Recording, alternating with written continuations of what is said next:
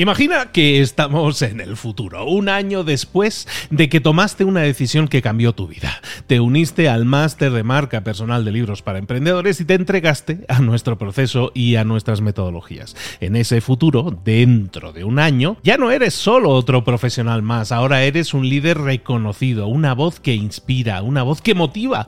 Tu marca personal brilla ahora con claridad y con propósito. ¿Recuerdas cómo sentías curiosidad y emoción al inscribirte al máster?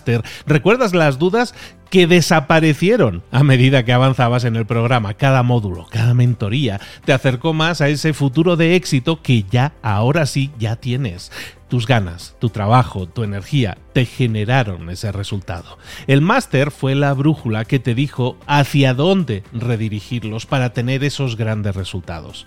Mira ahora todo lo que has logrado, un año después del máster. Tu red de contactos se ha expandido, tus ingresos han aumentado y lo más importante, te sientes ahora una persona realizada y segura en su camino. Impactas y transformas la vida de otros muchos. Has iniciado una cadena de favores que va a seguir creciendo cada vez más. Y apenas hace un año que iniciaste el máster. Abre los ojos, vuelve al presente y toma esa misma decisión que visualizaste ahora mismo. Visita librosparaemprendedores.net barra marca. Ese futuro te está esperando a ti. ¿Estás listo? ¿Estás lista para hacerlo realidad? Reserva tu entrevista conmigo directamente en librosparaemprendedores.net barra marca. Hola, hola, esto es Mentor 360 y hoy vamos a ver liderazgo por valores. ¡Comenzamos!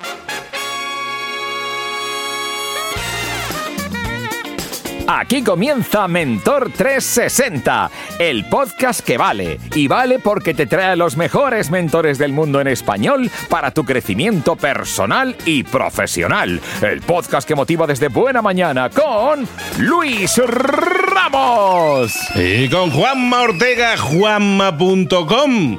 Tú eres un líder y siempre lo has sido y con muchos valores. Entonces este episodio a ti te dice, yo de esto ya sé, pero hay mucha gente que entiende el liderazgo muchas veces desde un punto de vista más dictatorial, ¿no? Y tienen que, tenemos que entender que hoy en día, bueno, nunca en realidad, pero hoy en día más que nunca, eso no funciona tanto. Arroba libros para emprendedores, como se dice en televisión, tú sí que vales, tú sí que vales. La valía, ¿no? Eso es muy importante también. No, a ver, los valores son algo muy importante. De hecho, yo eh, tengo una máxima últimamente que es no vivir en los objetivos, sino vivir en los valores. Esto me lo he propuesto y em, estoy creando un nuevo, nuevo proyecto maravilloso, que, es un canal de radio, y, estoy tan feliz, Luis, pero sin pensar en si va a triunfar o no, porque hay gente que me dice, ay, pues puede que funcione, puede que no funcione. Digo, mira, si ya puedo realizarlo y está conforme a mis valores, ya es un éxito. No sé si tendrá algo que ver con lo que nos va a contar nuestro mentor, pero creo que vivir en los valores te hace más feliz, de hecho, ¿no?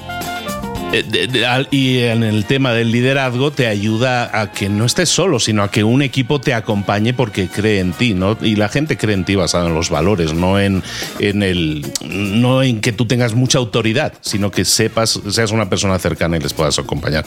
Esos valores que tú predicas, en el caso de la radio, y pues que tiene todo el sentido que Juanma esté montando una radio, pues es una persona que lleva décadas de experiencia en la radio, entonces tiene toda la lógica, si además lo haces desde los valores, pues yo creo que éxito garantizado, amigo. Pues no sé cómo irá, por mí como si son 12 los que lo oyen, pero tengo muy claro que voy a ser muy feliz creando y estoy también muy feliz con la idea de escucharte a ti con nuestro mentor de hoy.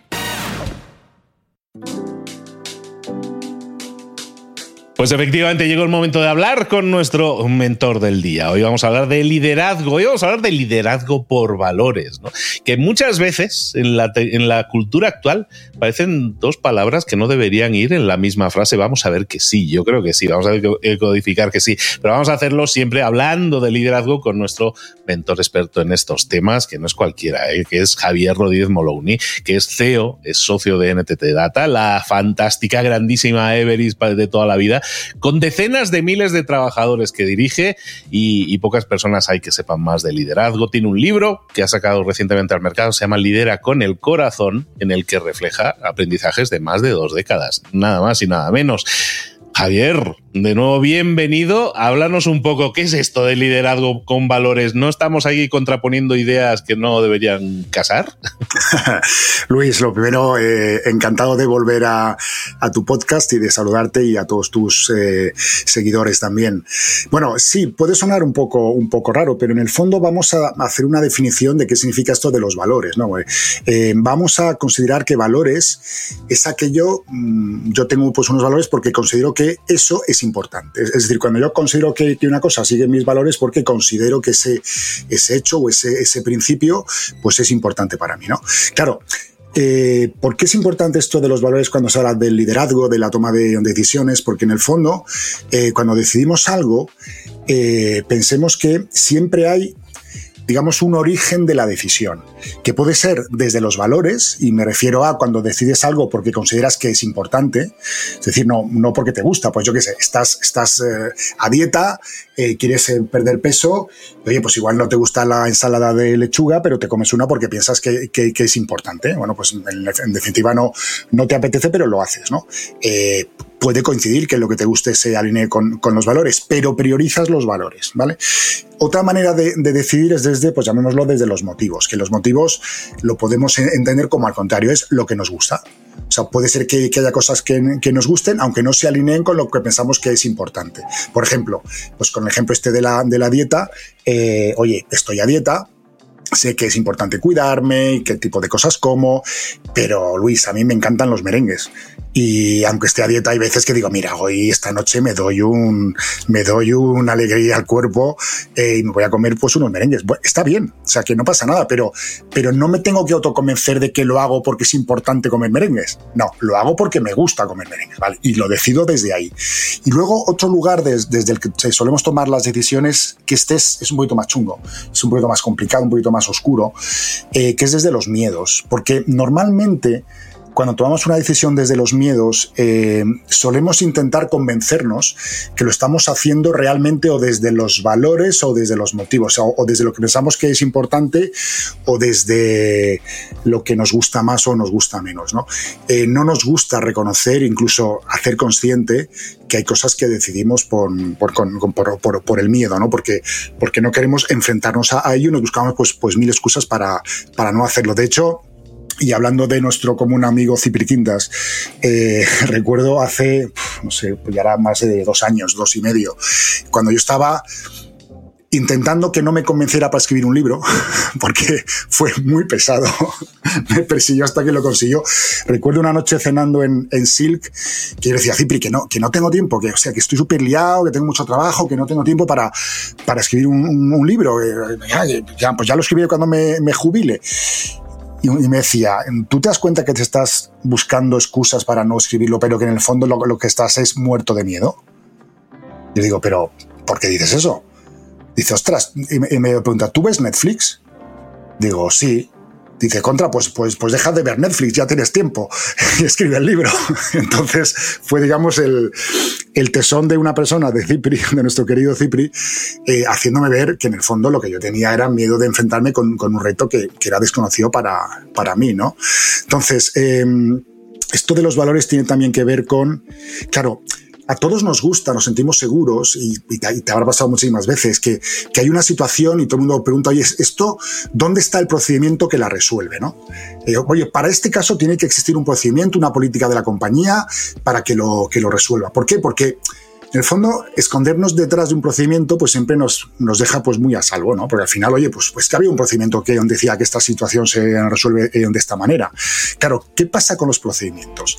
Que la vida es mucho más compleja de lo que una persona cuando escribe un, procedimiento puede escribir y hay eh, casos particulares, hay matices, hay detalles en las situaciones que hay veces que un procedimiento o no existe porque no ha cubierto la casuística, ostras, o sí la cubre, pero tú descubres desde tus valores ostras, que lo que dice el procedimiento no es exactamente justo, no es la mejor manera de solucionarlo, porque el procedimiento no tuvo en cuenta pues, ciertos matices. Bueno, entonces es muy cómodo pero no es del todo eficaz. Entonces, la pregunta es, ¿preferimos guiarnos en nuestra vida por toneladas y toneladas de papel que describen un montón de procedimientos, intentando cubrir todas las situaciones que nos encontramos en nuestra vida? ¿O nos agarramos a 8, 10 cosas importantes, 10 valores? Y a partir de ahí tomamos las decisiones sin procedimientos, pero alineados con nuestros valores. Entonces, es una manera, a ver, más compleja, más que te deja más en la cuerda floja, ¿no? Porque al final eh, tienes que reinventarte cada vez. Pero es verdad que teniendo esa brújula, normalmente vas a poder tomar decisiones siendo fiel a, lo que tú consideras eh, que es importante, ¿no? Por tanto, pues siendo fiel, eh, si lo haces en, conciencia, siendo fiel a cómo tú eres realmente, a lo, que tú consideras. Por tanto, es muy complicado que te confundas si tomas decisiones de, acuerdo con tus valores, porque las tomarás desde tu corazón, desde, desde tu ser. No estarás tomándolas por miedo o estarás tomándolas porque un procedimiento dice que tal, o estás, no, no, estás tomándolas eh, realmente por, por cómo tú eres, ¿no? Y, y también es importante saber que, claro, los valores, porque hay veces que los valores aportan valor, eh, incluso en el corto plazo, porque en, el largo plazo creo que lo aportan siempre, pero, pero incluso en el corto plazo, pues hay, hay veces que aplicar los valores, pues, pues, pues trae un, un, beneficio, ¿no? Pero claro, ¿realmente los valores son reales? En el caso de cuando tengas que escoger entre los valores y, por ejemplo, el dinero, priorices el dinero. Claro, ahí serían valores impostores. Un, ejemplo que, cuento muchas veces que es, que es muy tonto, pero, pero que posiblemente nos haga comprender la, importancia de esto. Eh, suponte, Luis, que, tienes un, coche que tú quieres vender de, segunda mano, pues te, quieres comprar un, coche nuevo y, bueno, pues, pues lo pones en venta. Eh, normalmente cuando vendemos un coche de segunda mano, lo que nos importa es una cosa, una única cosa, es cuánto van a pagarnos por él nos da igual quién lo compre, para qué lo compre, si lo va a pintar de verde o de azul, o si lo va a usar para hacer mil kilómetros al, año o cien mil. Te da igual. Son el dinero, o sea, lo importante ahí es el dinero. Vale. Pues voy a ponerte un, ejemplo que demuestra que partiendo de los valores, hay veces que seguramente tomemos decisiones que no se alinean con el dinero. Por ejemplo, suponte Luis, que tu abuelo cuando murió te dejó en, herencia un coche, un, coche clásico de los años 60, descapotable, con el que tú cuando eras niño eh, te paseabas con él por el campo y tuviste pues una relación muy intensa y, tus recuerdos de, tu abuelo pues son de esos paseos en el coche descapotados por el campo. Vale. La vida te va mal y, ostras, necesitas venderlo. ¿Vale? O sea, no, no, no puedes eh, eh, continuar sin, sin venderlo con, todo el dolor de, tu alma y tienes dos potenciales compradores uno que te paga un pastón, porque lo que quiere es coger ese coche, romperlo en piezas, o sea, despiezarlo para vender las piezas y, ganar muchísima pasta. Y por tanto, pues por eso es capaz de poderte dar más dinero, ¿no? Y el otro, pensemos que eh, pues es una persona que no te paga tanto dinero, pero que ves en él justamente el espíritu de tu abuelo porque lo quiere para darse paseos con sus nietas, para enseñarles pues, el pueblo donde, él creció y por tanto volver a vivir y que ese coche sea la herramienta para volver a vivir pues, una experiencia que para ti fue importante y que piensas que va a ser importante para, para las personas, estas nietas y, y el abuelo, ¿no? Ostras, al menos nos haría dudar. O sea, estoy seguro que muchos, o sea, muy, muy mal nos tiene que ir para intentar sacar ese, ese pequeño marginal o ese, ese sobreprecio, ¿no? Y vendérselo al, que lo que quieres es, es despiezarlo en vez de vendérselo a una persona que va a tener una serie de experiencias que te recuerdan lo, lo, que tú viviste. ¿no? Entonces ahí es cuando afloran los valores, cuando realmente estamos dispuestos a que nuestros valores pasen por delante incluso del dinero. Pero fíjate que en ese caso siempre hay, hay dudas, hay dudas. O sea, nunca un valor que puede ser el de, oye, pues le tengo un gran aprecio a este objeto. Si tú tuvieras un hermano, pues a lo mejor resulta que tu hermano dice, no, no, sí, que se venda. Yo quiero el dinero y me viene muy bien porque pago una hipoteca. Bueno, pues claro, cada uno tiene su razonamiento, ¿no? Y cada uno tiene unas prioridades. Si hablamos de liderazgo en el que hay un grupo heterogéneo de personas que piensan diferente, como esos dos hermanos, muchas veces nosotros podemos decir, nuestros valores de empresa, nuestra misión, visión, valores, todo esto tiene que ver con estos valores. Pero algunas personas a la hora de implementarlos, pues van a tirar, hombre, pues para mi propio interés, siempre, o sea, yo le añado mi capa de, individualidad y digo, pues ese valor yo lo tomo y yo lo aplico así. y te puedes razonarlo y tú básicamente no vas a poder eh, razonarle mucho en contra, ¿no? Sí, sí, está clarísimo. Y, fíjate que normalmente, y hablando del mundo de la empresa, em, las personas que suelen continuar en las empresas es porque de alguna manera encuentran eh, un encaje para sus propios valores, o sea que tus valores encajan de manera pues más o menos eh, bien con los valores de la compañía en la, que trabajas. Es muy difícil mantenerte mucho tiempo en, un lugar donde los comportamientos culturales eh, son de unos valores que tú no compartes. entonces, es muy importante esto de que tus valores coincidan con los valores de la compañía y es muy importante que al final eh, veamos entre todos, porque es verdad, las personas eh, tenemos valores distintos. Y de hecho, yo, hubo una, una cosa que me pasó cuando, cuando vivía en Colombia, bueno, tuve un, eh, un evento, una crisis eh, en la compañía, eh, pues pasaron pues un conjunto de cosas que tuvimos que, tomar una decisión muy compleja, pero muy compleja que, ponía en riesgo incluso pues la, existencia de, la compañía en el país, ¿no? Y, recuerdo bueno, eso fue una noche bastante dramática con mi mujer, pues hablando mucho de qué hacer, porque era, era, un dilema de los graves, ¿no? Y al final, la decisión que, tomamos, porque nos apoyamos los dos para, para tomarla, fue, vamos a escoger el camino que en el caso de que, o sea, que, podamos defender de manera transparente sin sentir ni un ápice de vergüenza, sino que podamos contarlo con orgullo, aunque nos estemos metiendo en un, en un eh, proceso que nos puede resultar malo. Es decir, eh, asumir un riesgo, pero eh, no escoger el, el, atajo fácil, ¿no? De, oye, pues si hacemos esto y esto, pues, oye, pues seguro que no se dan cuenta. Y, a ver, no se dan cuenta, pero yo seguiría viviendo toda mi vida sabiendo que, hice una cosa contra mis valores, ¿no?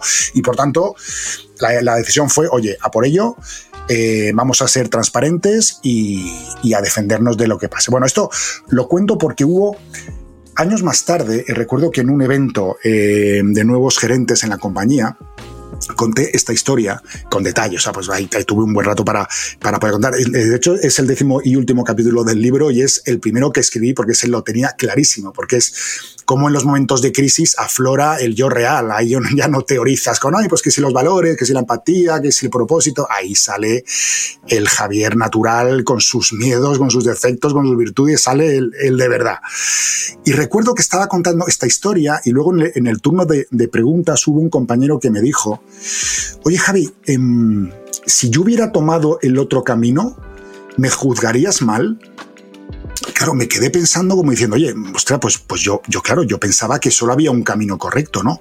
Pero me, me quedé pensando y dije, ostras, no, no, no había solo un camino correcto porque yo tardé una noche entera de, de devanarme los sesos junto con mi mujer para tomar una decisión. Por, por tanto, ambos caminos eh, tenían sus pros y, contras. Si no, no hay dilema. O sea, los dilemas se producen cuando tienes dos caminos que ninguno es bueno. Y por tanto, tienes que, en el fondo, lo que haces es que priorizas unos valores frente a otros, ¿no?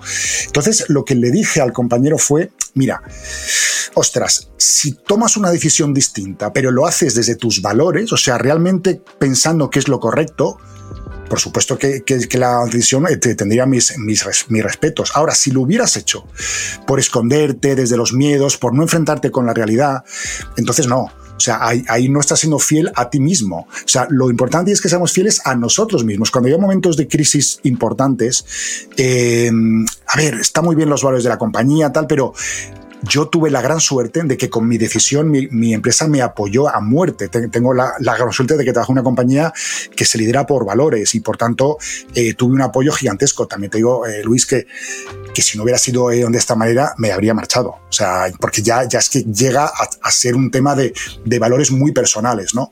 Pero bueno, el tema es, que todo eh, salió bien y la verdad es que, bueno, pues, pues, pues este tema de los valores, para tener una vida armónica o armoniosa contigo mismo, creo que es muy importante, que muchos de los sufrimientos que podemos tener es porque hemos hecho cosas en el pasado que no se alinean con nuestros valores y en, el fondo son fantasmas como que, nos vuelven, ¿no? Nos vuelven, nos vuelven, nos vuelven, porque no has cerrado ahí ese conflicto contigo mismo. Estás hablando entonces muchas veces de tomas de decisión difíciles, ¿no? Hoy, hoy en día, bueno, no hoy en día, yo siempre, yo hace tiempo que no estoy en corporativo, pero estuve muchos años en corporativo y había una ¿Cómo, ¿Cómo, te lo puedo poner? ¿Cómo te lo puedo plantear? Había una obsesión en muchos casos, sobre todo en capas directivas o gerenciales, eh, obsesión con el yo SA, por llamarlo de alguna manera. la, la, agenda personal, ¿no? La agenda personal, que mi agenda personal es, ¿y eso cómo lo podemos traducir? Muy fácilmente. Un ejemplo, había eh, gente que estaba cada dos años cambiando de empresa. Que pasaba temporalmente en una empresa, crecía, medraba, pero estaba con esa parte económica de su yo SA, es decir, pues yo quiero llegar a, una, a, tener un determinado título debajo de mi nombre o a tener un coche determinado o a tener un sueldo determinado, en el cual todo esto que nos has dicho suena muy idealista, porque luego dices, ¿y esta, ¿cómo empatas lo que tú me has dicho con muchas personas? No es generalizado, pero sabemos de lo que estamos hablando, eh, que hay muchísima gente que prioriza su yo SA por encima de, muchas veces los valores de la empresa, ¿no? Tú hablabas de gente que está muchos años en una empresa y me venía a la mente eso. Hay mucha gente que no está muchos años en una empresa, ni en la tuya ni en la otra, sino que va saltando de una a otra para tener un, un sillón más grande. Yo, yo creo que ahí, Luis, cuando, cuando hay gente que cambia mucho de, de, empresa, sean dos cosas. O, o, es gente que tiene unos valores, y ojo, que, valores no, no he juzgado si, si son buenos o malos. Son, son valores a lo que cada persona dentro de su yo más profundo eh, considera que es importante, ¿no? Y hay cosas importantes, el dinero es importante, y, tú puedes tener eh, personas para las cuales lo más importante es el dinero. Y, es así. Y por tanto, en coherencia consigo mismo, lo que van a hacer es maximizar ese dinero, ¿no? Y si para maximizarlo requieren cambiar de compañía, bien, lo peor es que para maximizarlo lo, que hagan es quedarse y fastidiar al resto. Esto sería, sería bastante peor, ¿no?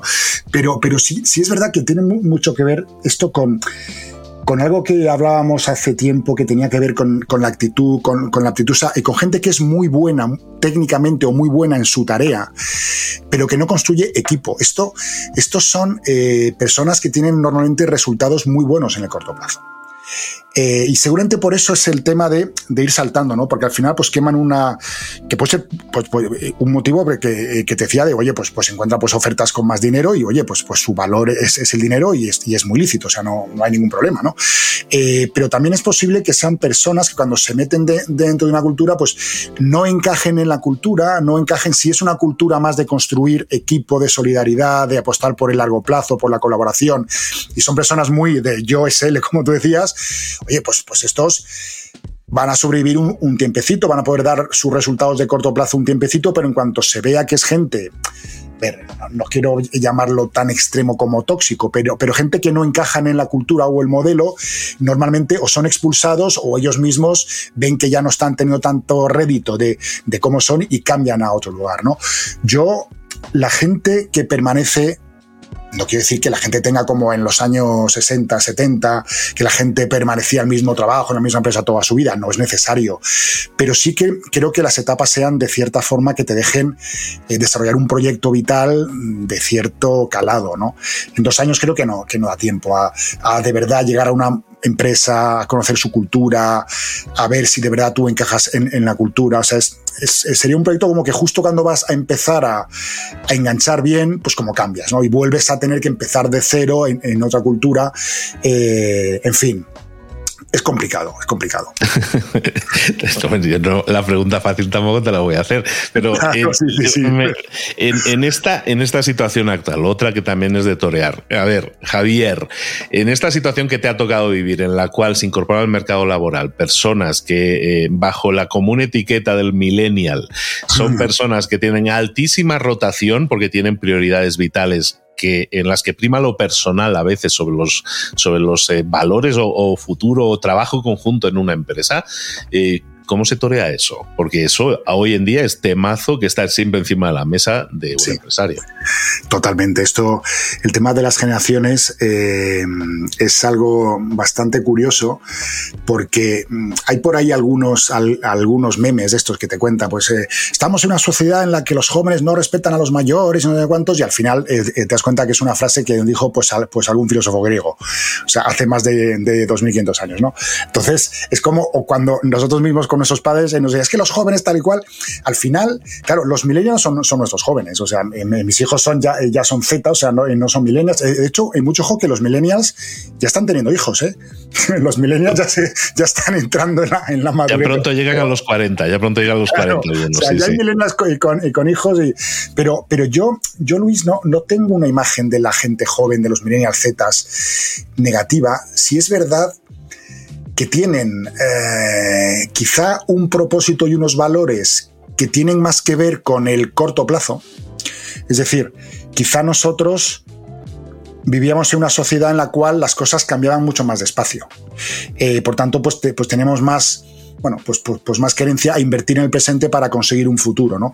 Y ahora mismo también es verdad que los millennials les ha tocado vivir pues desde el 2007-2008, que fue cuando, pues, cuando empezaron a tener pues cierta conciencia, eh, una crisis, una pandemia, una guerra, o sea, que, que tampoco se lo pone fácil, una situación donde existe esta, esta visión de que es quizá la primera generación en un siglo que va a vivir peor que los padres, donde yo veo la, la gente joven, el sueldo con el que empiezan a trabajar es en su conversión de pesetas a euros exactamente el mismo con el que yo, yo empecé hace 29 años.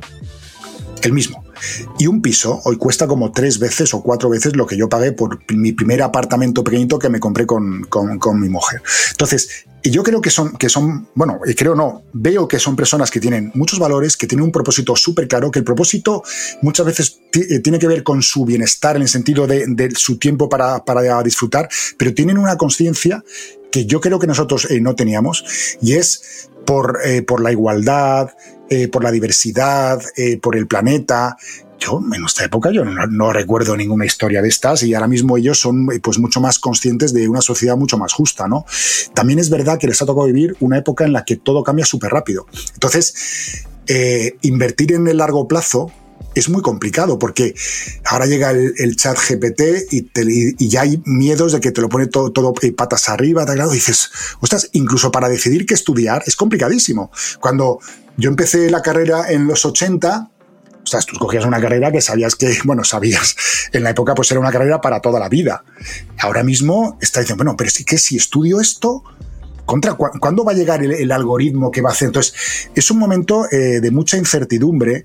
Entonces, hablar mucho de largo plazo, de invertir en el largo plazo, de comprometerte con cosas en el largo plazo, yo entiendo que es complicado. O sea, que para una persona que tiene un, recorrido eh, vital más, más corto y que se encuentra con una situación de este tipo, donde todo cambia tan rápidamente, eh, creo que es mm, más complejo el, pensar mucho más allá de lo que me está pasando ahora y un poquito más lejos. creo que, que no es sencillo para ellos, ¿eh? pero creo que sí que son personas que tienen valores, que tienen propósito, incluso valores distintos a los que podíamos tener con, con su edad, nosotros con veintitantos, con treinta y tantos años te giro el espejo, ¿qué hace un empresario entonces? ¿Cómo replantea muchas veces todo lo que todo lo que estábamos, las piezas de Lego que me estabas poniendo encima de la mesa, todas me gustaban, pero cómo las tenemos que, qué forma tenemos que darle a nuestra empresa para que sea lugar de acogida de estas generaciones que tienen valores, como tú dices, y pero que a lo mejor el match no es el mismo o la, la experiencia es más a corto plazo, eh, que a lo mejor los tiempos son diferentes. ¿Cómo, cómo evoluciona una empresa para acogerlos? Y que también sean materia sensible, productiva, acogida dentro de una empresa. Pues Luis, pues, pues en el fondo es pues, transformándose como si fuera un, ser vivo, que, en el fondo lo es, porque una empresa, yo siempre digo, no, es más que el conjunto de personas que trabajan ahí. Eh, la cultura de la compañía, el, alma de la compañía no es el, robot que pone los remaches. Ese robot es parte de un proceso que han, diseñado personas, que gestionan personas, que luego estas personas pues gestionan a otros y hay un departamento comercial, un departamento... Es decir, son personas. Entonces te, eh, decía que al, que al final la, compañía tiene que, transformarse también. Y fíjate, transformarnos como compañía es algo que, duele a la gente que estamos más tiempo en la compañía, que la conocemos pues de hace 25 años que llevo yo en, en mi empresa claro, cuando llegan momentos en, los cuales, claro, tú para empezar eh, tienes que hablar con, las personas. O sea, no es. Yo, yo, yo siempre digo, oye, nos podemos juntar todos los socios de la compañía en una sala y tomar decisiones por, por el resto, nos confundiremos.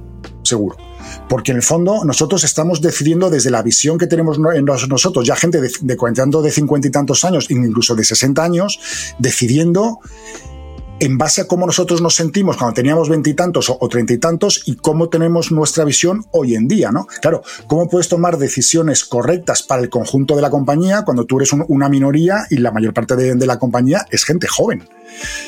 Nosotros la, edad media en la compañía son 32 años, 33 años. O sea, que son millennials o zetas.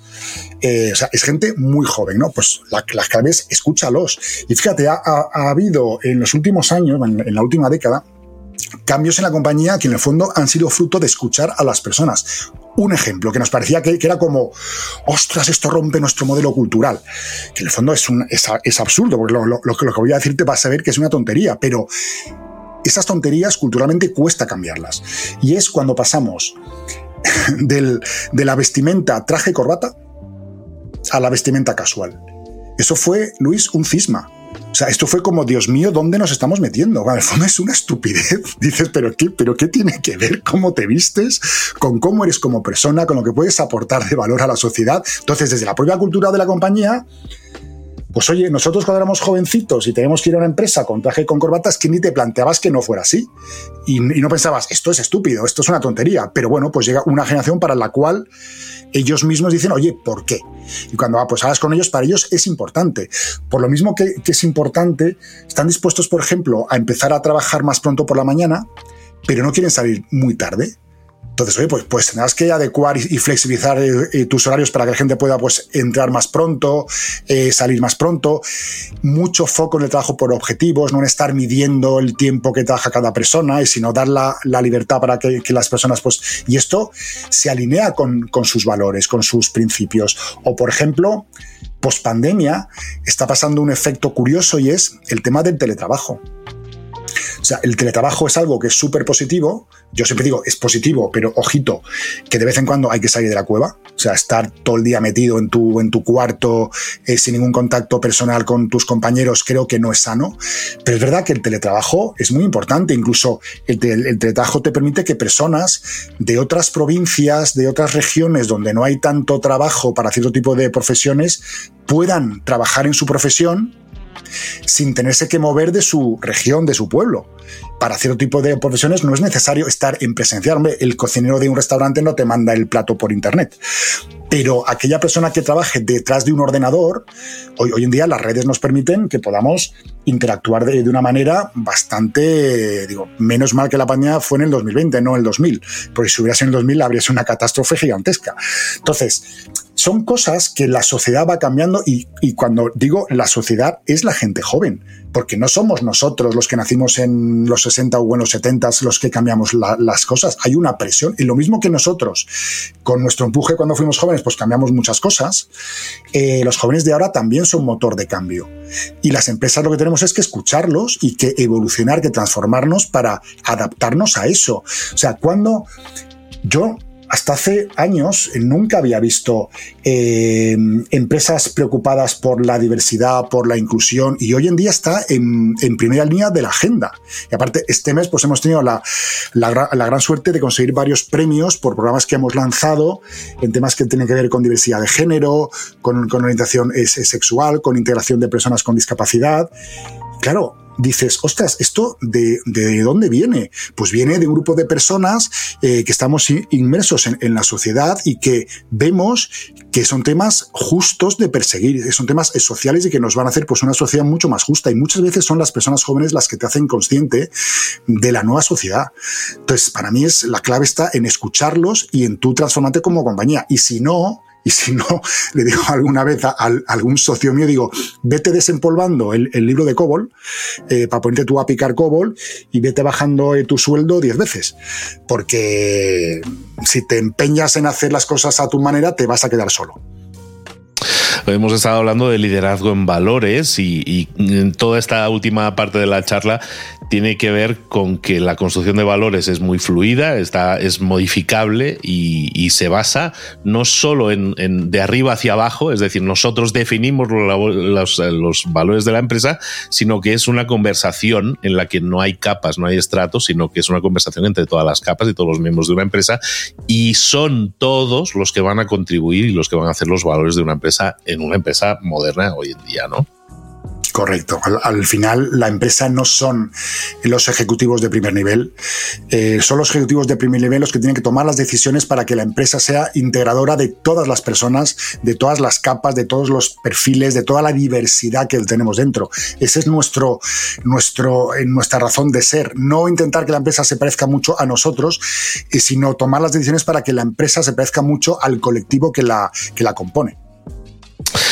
Me parece sanísimo y creo que puede ser muy inspirador para muchas personas que se pueden sentir identificados en el lado contrario. Es decir, ojalá mi empresa me escuchara un poquito más, ¿no? bueno, es labor de la empresa, es labor de los dos lados en ese sentido, la comunicación proactiva, ¿no? La comunicación orientada y, hay, una parte, cuando, ahora que, que le dices, en, la, comunicación, y esto eh, le pido a, las personas que, que, no, que nos siguen que lo, que, que, lo hagan, y es la transparencia no solamente de arriba para abajo, es, es también de la gente más joven, de, la gente más nueva hacia las capas más altas de la compañía, porque si tenemos ideas, si tenemos críticas, si tenemos formas que nos gustaría influir para que las cosas cambien, si no se conocen, si la gente no las cuenta, si la gente no es transparente, no se puede gestionar.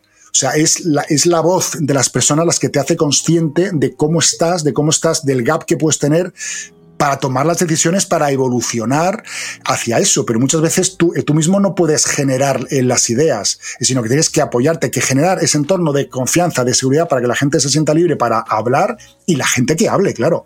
Hay mucho que trabajar en ese sentido a la hora de poner la oreja y escuchar de abajo hacia arriba y ahí dejamos el, plato encima de la mesa para que lo tome quien quiera. Pero hay mucho que trabajar en ese sentido. Me venía a la mente de hace poco, estoy dando una charla en varias empresas que hablaba del tema del intraemprendedor, ¿no? El, el emprendedor dentro de una empresa, ¿no? Que, ¿Por qué? Porque hay mucha gente que le gustaría emprender y se frustra porque al final hay muchas incógnitas, hay muchas eh, variables que a despejar, ¿no?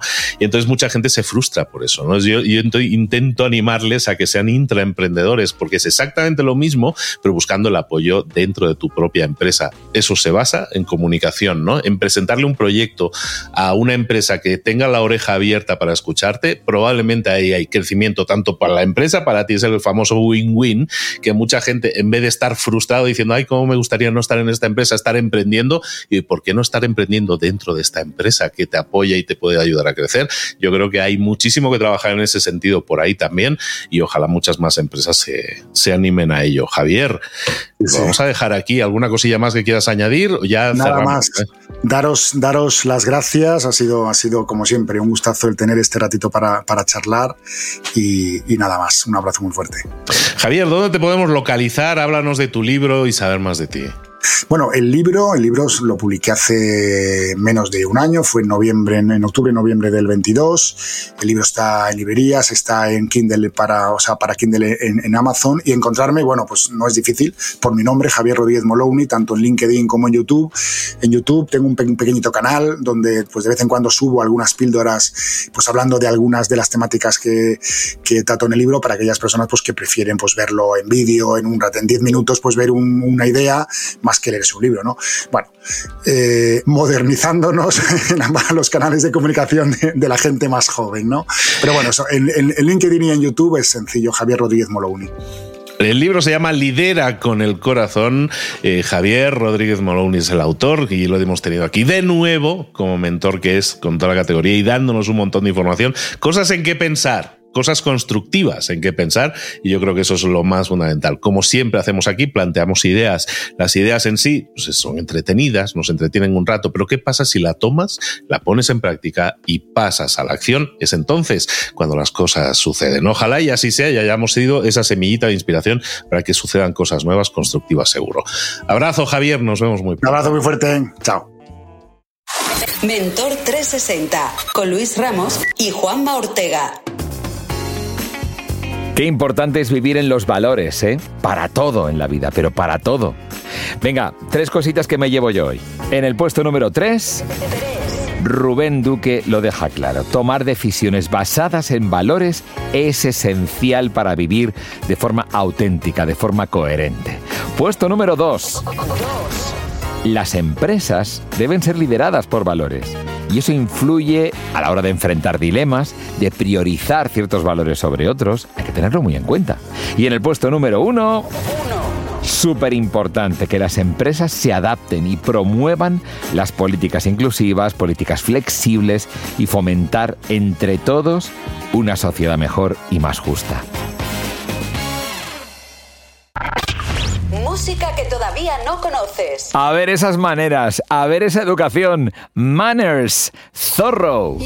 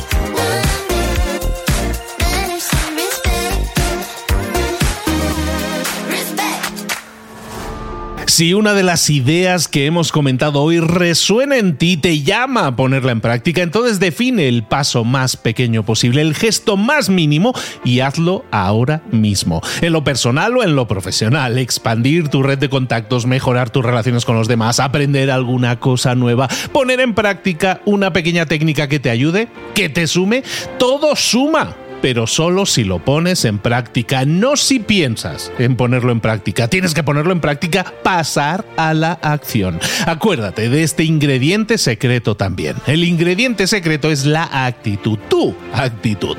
Tu actitud transmite. Si sales a la calle con ganas, la gente lo va a notar. Si sales a la calle sin ganas, la gente también lo va a notar. El mundo está ahí fuera, te está esperando. Por lo tanto, sal ahí fuera, sal a la calle sal con ganas, con actitud. No esperes a mañana. Ya sabes lo que tienes que hacer y ya sabes que lo puedes hacer hoy. No veas pasar la vida, vive la vida. Tienes las mismas 24 horas que tienen los demás. Haz que valgan la pena. Entrega en estas próximas 24 horas tu mejor versión. Te esperamos aquí mañana para continuar creciendo. Te esperamos aquí mañana con más mentores.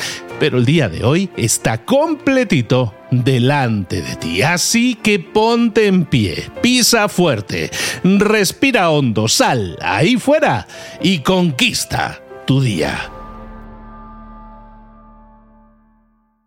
¿Eres un coach, consultor, emprendedor digital o un profesional independiente? Apasionado por tu área de conocimiento, te presento entonces mi máster de marca personal. Es un viaje transformador de seis meses diseñado para ti y que lleva ya más de 10 ediciones funcionando y ayudando a cientos de profesionales como tú a destacar, a sobresalir, a convertirse en referentes. En el máster de marca personal vas a aprender a construir y escalar tu propia marca personal, convirtiéndote en esa voz líder en tu sector mientras construyes además más un negocio sólido y rentable. Como Celia, por ejemplo, que pudo dejar su trabajo a tiempo completo para dedicarse a su pasión, las finanzas, y ahora lidera una escuela con miles de alumnos a los que ayuda a transformar sus finanzas y factura además 6 y 7 cifras y tiene millones de seguidores. Gracias al máster, su sueño pasó de ser una idea a una realidad rentable y reconocida. Este es el momento de que tú también dejes tu huella, de influir y de vivir por fin de tu pasión. Visita librosparaemprendedores.net barra marca y únete a una élite de profesionales que ya están cambiando sus vidas. Reserva tu entrevista conmigo directamente en librosparaemprendedores.net barra marca.